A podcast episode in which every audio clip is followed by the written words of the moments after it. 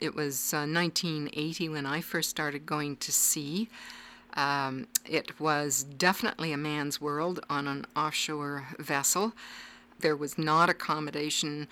Uh, literally for women, uh, the whole business of, well, uh, you know, what cabins are we going to put you in? What do we do about bathroom facilities? And uh, one of the ships that I was going to sea on was a vessel that was crewed by Merchant Marine. And um, there were men that just could not cope with it, and they literally refused to go to sea with a woman on board. And so there were some hard choices that had to be made. Um, and I'm very, actually, very happy with having to force some of those decisions. Unfortunately, m- most of them went such that I stayed on board rather than the uh, the gentleman who refused to have me there. You know, those were really kind of traumatic moments, and then people, when things go wrong at sea, the the blame focuses on you because of your presence. So it's um, it's been a long, long road, and it's been very interesting over the decades to see the change in the ship's company and the change in atmosphere on vessels. And I would say that for the most part, all of the men would agree that life is a heck of a lot better at sea now for having women on board. My name is Verena Tunnicliffe. I am Canada Research Chair at University of Victoria, and I'm a professor in the departments of biology and School of Earth and Ocean Sciences.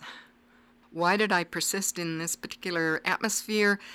The joy of discovery. There you are on the seafloor or, or watching the seafloor, and you're seeing things that you know no one else in the world has ever seen. And you're seeing situations that you couldn't even imagine. Uh, and it's not even there in theory in the scientific literature. So it's it's a joy. The beauty of it and uh, is is just overwhelming sometimes. So that's what just keeps you going forward and keeps you wanting more, and you get addicted to it.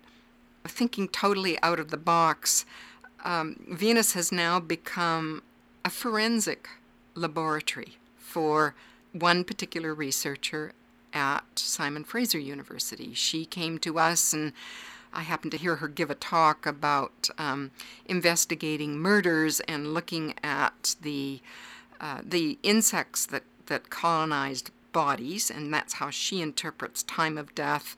And she's looking at wounds on bodies. And she said, Well, gee, you know, think of all those homicides where the bodies are thrown into the ocean.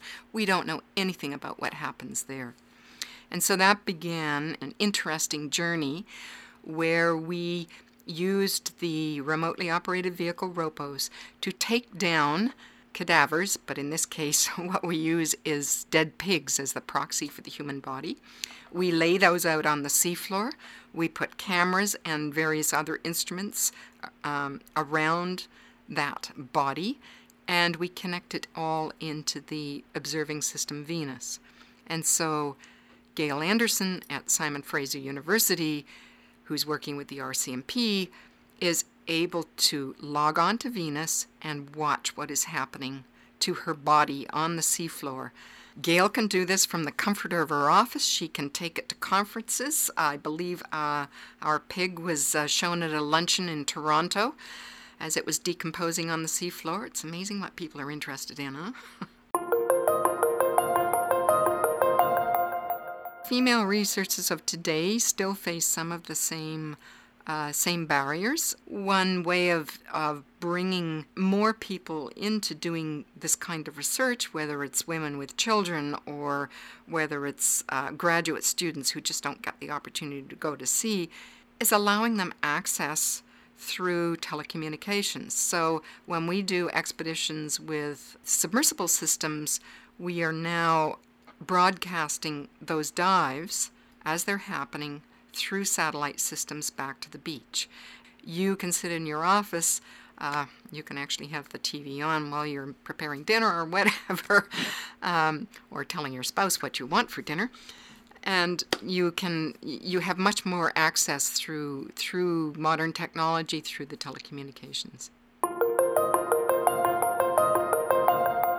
I have a daughter who is um, uh, now doing a PhD herself in science She was growing up. She um, uh, watched both the good and bad in my life.